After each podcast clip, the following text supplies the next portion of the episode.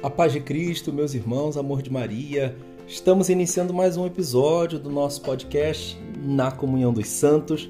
Eu sou o seminarista Yuri, com alegria. Né? Estamos celebrando com toda a igreja mais esta solenidade de Cristo Rei do Universo. Cristo Rei das nossas vidas, das nossas casas e de todo o universo. Que com esta solenidade nós possamos declarar que o Senhor seja Rei e Senhor de tudo. Né? E como nós veremos na liturgia, né, o reino de nosso Senhor vai muito além do que aquilo que nós podemos imaginar, tudo aquilo que nós podemos contemplar, tudo aquilo que nós, meros humanos, meros mortais, filhos eleitos, podemos esperar. Por isso, eu quero convidar vocês a nós fazermos uma pequena reflexão sobre o evangelho de hoje, também as leituras desta Santa Missa da solenidade de Cristo Rei, que marca o fim do nosso ano litúrgico. Né? Como nós bem sabemos, estamos nos aproximando da festa, da grande festa do Natal, né? do nascimento de nosso Senhor Jesus Cristo, e ao mesmo tempo, no fim do ano, no fim do ano litúrgico, nós estamos contemplando a vinda do Senhor, né? meditando sobre a vinda do Senhor no fim dos tempos, quando virá como justo juiz, como quando virá para instaurar de fato o seu reino, a plenitude do seu reino e conceder esta visão, esta participação àqueles que aqui já buscaram estar na sua presença. Por isso, meus irmãos, aumenta o volume, porque está começando mais um episódio do Na Comunhão dos Santos.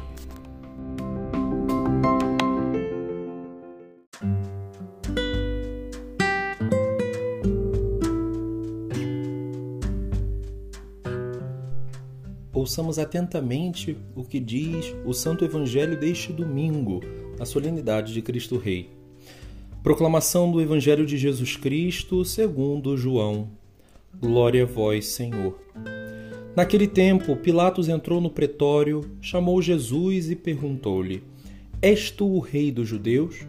Jesus respondeu: Dizes isso por ti mesmo, ou foram outros que te disseram de mim? Disse Pilatos: Acaso sou eu judeu? A tua nação e os sumos sacerdotes entregaram-te a mim. Que fizeste? Respondeu Jesus: O meu reino não é deste mundo. Se o meu reino fosse deste mundo, os meus súditos certamente teriam pelejado para que eu não fosse entregue aos judeus. Mas o meu reino não é deste mundo. Perguntou-lhe então Pilatos: És, portanto, rei? Respondeu Jesus: Sim, eu sou o Rei. É para dar testemunho da verdade que nasci e vim ao mundo. Todo o que é da verdade ouve a minha voz. Palavra da salvação. Glória a vós, Senhor. Meus caros irmãos, vocês devem ter percebido que na semana passada né, o Evangelho já nos falava sobre a vinda do Senhor, a vinda gloriosa do Senhor no fim dos tempos, no final de tudo, né, quando acontecerá assim o juízo, o grande juízo final. Né? O evangelista São Marcos dizia: né? Vereis o Filho do Homem vindo nas nuvens com poder e glória. E também o salmo responsorial expressava essa nossa entrega ao Senhor, essa nossa confiança no Senhor. Né? Meu destino está seguro em vossas mãos. O salmo 15. Meu destino está seguro em vossas mãos. Na teologia, meus irmãos, é, o estudo que nós fazemos sobre o fim dos tempos, sobre o destino final de todas as coisas, sobretudo de cada um de nós, é o que nós chamamos de escatologia. E aí a gente, é importante a gente compreender sobre tudo aquilo que fala a escatologia de uma forma especial, aquilo que nos é apresentado nessa liturgia desse domingo. E nós temos duas leituras, além do Evangelho, temos a leitura do livro do profeta Daniel, e temos na segunda leitura da Santa Missa o livro do Apocalipse de São João. E nós vemos em ambas as leituras né, uma visão, uma bela visão da vinda do Filho do Homem, né, do fim dos tempos. É aquilo que nós chamamos de literatura apocalíptica. Por quê? Porque Apocalipse vem do grego apocalipsis e esta palavra significa nada mais, nada menos do que revelação. Pois é, Muitas pessoas têm uma ideia equivocada do Apocalipse como um livro é, de literatura, como uma, uma história que é fantasiosa, mas, meus irmãos, tenham certeza absoluta de que o livro do Apocalipse, cada palavra da Sagrada Escritura, né, podemos assim dizer, inspirada por Deus, cada palavra né, colocada pela Igreja na Sagrada Escritura como canônica, né, como revelação de fato do Senhor, revelação da vontade do Senhor, não está ali à toa. Né? Todos os símbolos que aparecem no livro do Apocalipse, os números, são sinal revelatório, né? são revelação do próprio Deus para cada um de nós, revelação da palavra de Deus para cada um de nós. Além disso, no livro do Apocalipse é um livro de esperança, né, que nos faz de fato colocar a nossa confiança, a nossa esperança no Senhor. E como nós bem sabemos, lá São Paulo disse na carta aos Romanos: a esperança não decepciona. Meus irmãos, esperando no Senhor não seremos desapontados. Esperando no Senhor não ficaremos né, frustrados de forma alguma, porque as palavras que vêm no livro do Apocalipse elas querem nos trazer uma confiança inabalável em Deus, uma confiança inabalável na providência divina do nosso destino no fim dos tempos. Hoje, já confiando no Senhor, queremos confiar-nos eternamente a Ele. Bom, o Apocalipse traz esse tipo de literatura revelatória, mas o Apocalipse é era cristã, né? foi escrito por São João, por volta do primeiro século. Agora, o profeta Daniel né, é um, um, livro que já era conhecido no Antigo Testamento, né, já é parte do Antigo Testamento, né, e ele traz essa visão também do fim dos tempos eu gostaria de ressaltar justamente o versículo 14.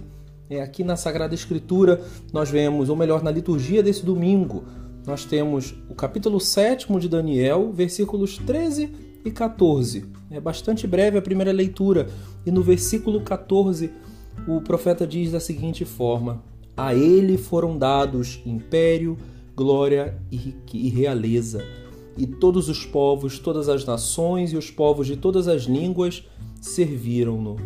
Seu domínio será eterno, nunca cessará e o seu reino jamais será destruído. Você deve se recordar das palavras que nós professamos no próprio credo, né? no próprio credo niceno-constantinopolitano, né? aquele credo maior quando nós rezamos nas solenidades, nos momentos né, assim mais é, nas festas maiores da igreja, né? e nós dizemos e o seu reino não terá fim.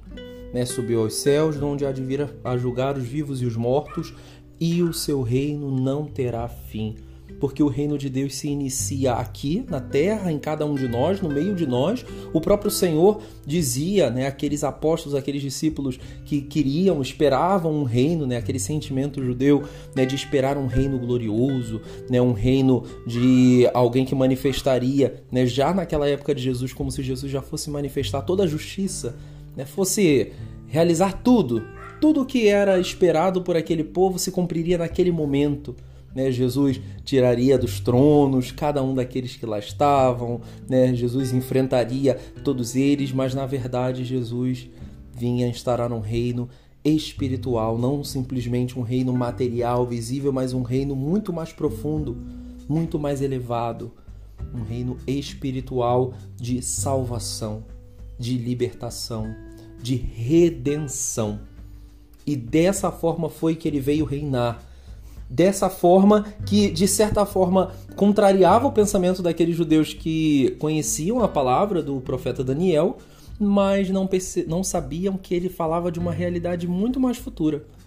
O profeta Daniel faz uma revelação de algo do fim dos tempos, não do período em que nós estamos aqui, do momento em que Jesus vizia, vivia. Então isso causou uma certa confusão, né? como nós vemos o próprio Pilatos no relato do Evangelho, né, que é o Evangelho que a gente medita lá no período da Semana Santa, vocês devem se recordar, ali na, na Sexta-feira Santa, esse relato da paixão, quando Jesus é interrogado por Pilatos.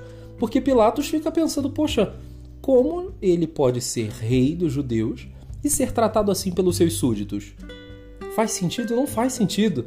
Um rei ser tratado dessa forma. Ele era declarado por alguns reis dos judeus, mas ele estava sendo condenado pelos judeus, condenado por aqueles que ali o acolheram, deveriam acolher, na verdade, aqueles que deveriam acolher, aqueles que deveriam receber a sua palavra, infelizmente não o quiseram acolher, mas o condenaram à morte.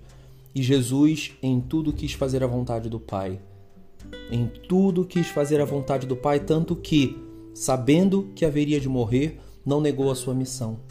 Porque se Jesus não tivesse morrido por nós, como diz, repito, São Paulo, vã seria a nossa fé. Se ele não tivesse morrido e ressuscitado, nós não seríamos salvos. Não teríamos as portas do céu abertas, a porta do reino dos céus aberta para cada um de nós se Jesus não tivesse morrido, tomado todas as nossas dores, tomado todos, tomado todos os nossos sofrimentos e como Rei e Senhor seria glorificado no alto daquela cruz como ele foi. Como ele foi, com uma coroa que não era de ouro, era de espinhos, com um desejo de salvação, não simplesmente de libertação, não uma libertação mundana, uma libertação ideológica, como muitos pregam, mas uma libertação do pecado, uma libertação do pecado e da morte, né, que era o último dos inimigos. E Jesus né, escolheu primeiramente nascer no ventre da Virgem Maria, um rei que se esvazia de si para habitar no ventre de uma mulher, a Santíssima Virgem, e ele, no alto daquela cruz, fazendo a vontade do Pai, não tendo súditos, mas discípulos, mas filhos, não servos, amigos, íntimos, fez de nós íntimos. Ele de fato, glorificado, Rei e Senhor, recebeu todo o poder, toda a honra e toda a glória. Essa solenidade de Cristo Rei que foi instituída né, pelo Papa Pio XI justamente quer nos fazer recordar esse desejo de, de Jesus que nós pertençamos ao seu reino, que nós abraçamos o seu reino, que nós queiramos de fato hoje conceder a Ele a coroa das nossas vidas para que na eternidade Ele possa reinar eternamente e nós estejamos junto dele. Amém.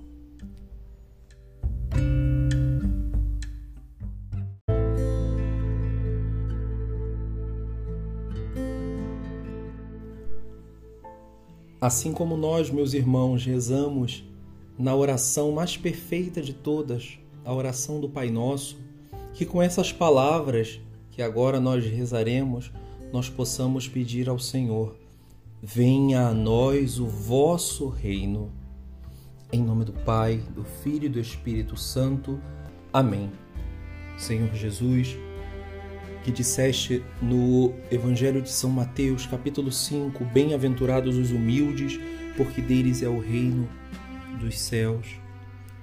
Senhor, que entregaste aos seus discípulos o reino, dizendo que não temessem, não temessem aquele pequeno rebanho, porque foi do agrado de Deus Pai dar a eles o reino de Deus. Lucas capítulo 12.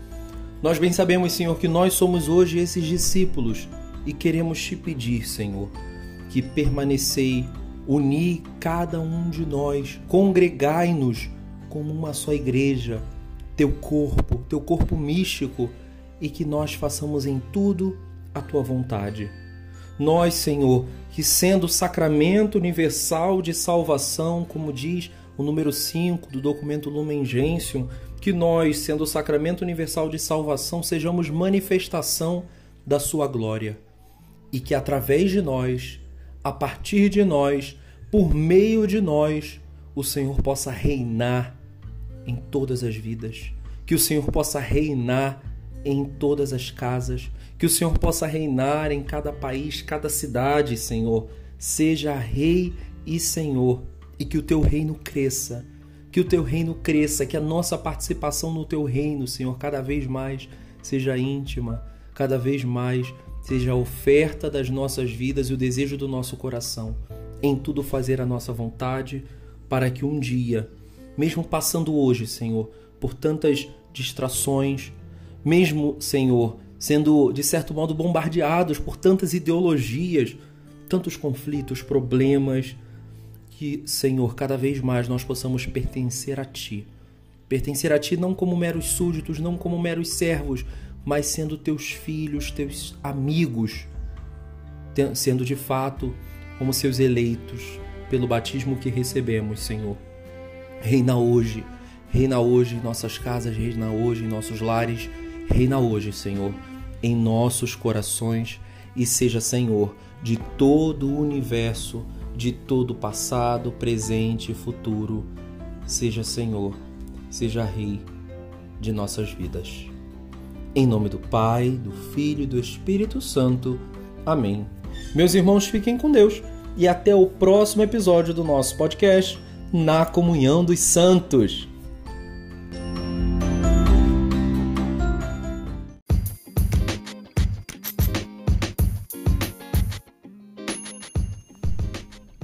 Meus irmãos, queria lembrar que o nosso podcast Na Comunhão dos Santos está disponível nas principais plataformas de áudio Spotify, Deezer, Apple Podcasts e muito mais. E você ainda acompanha o nosso podcast todas as segundas-feiras, à uma da tarde, na web, pela Rádio Arcanjos, e também aos sábados, às 10 da manhã, na Rádio Jesus Ressuscitado. Fiquem com Deus!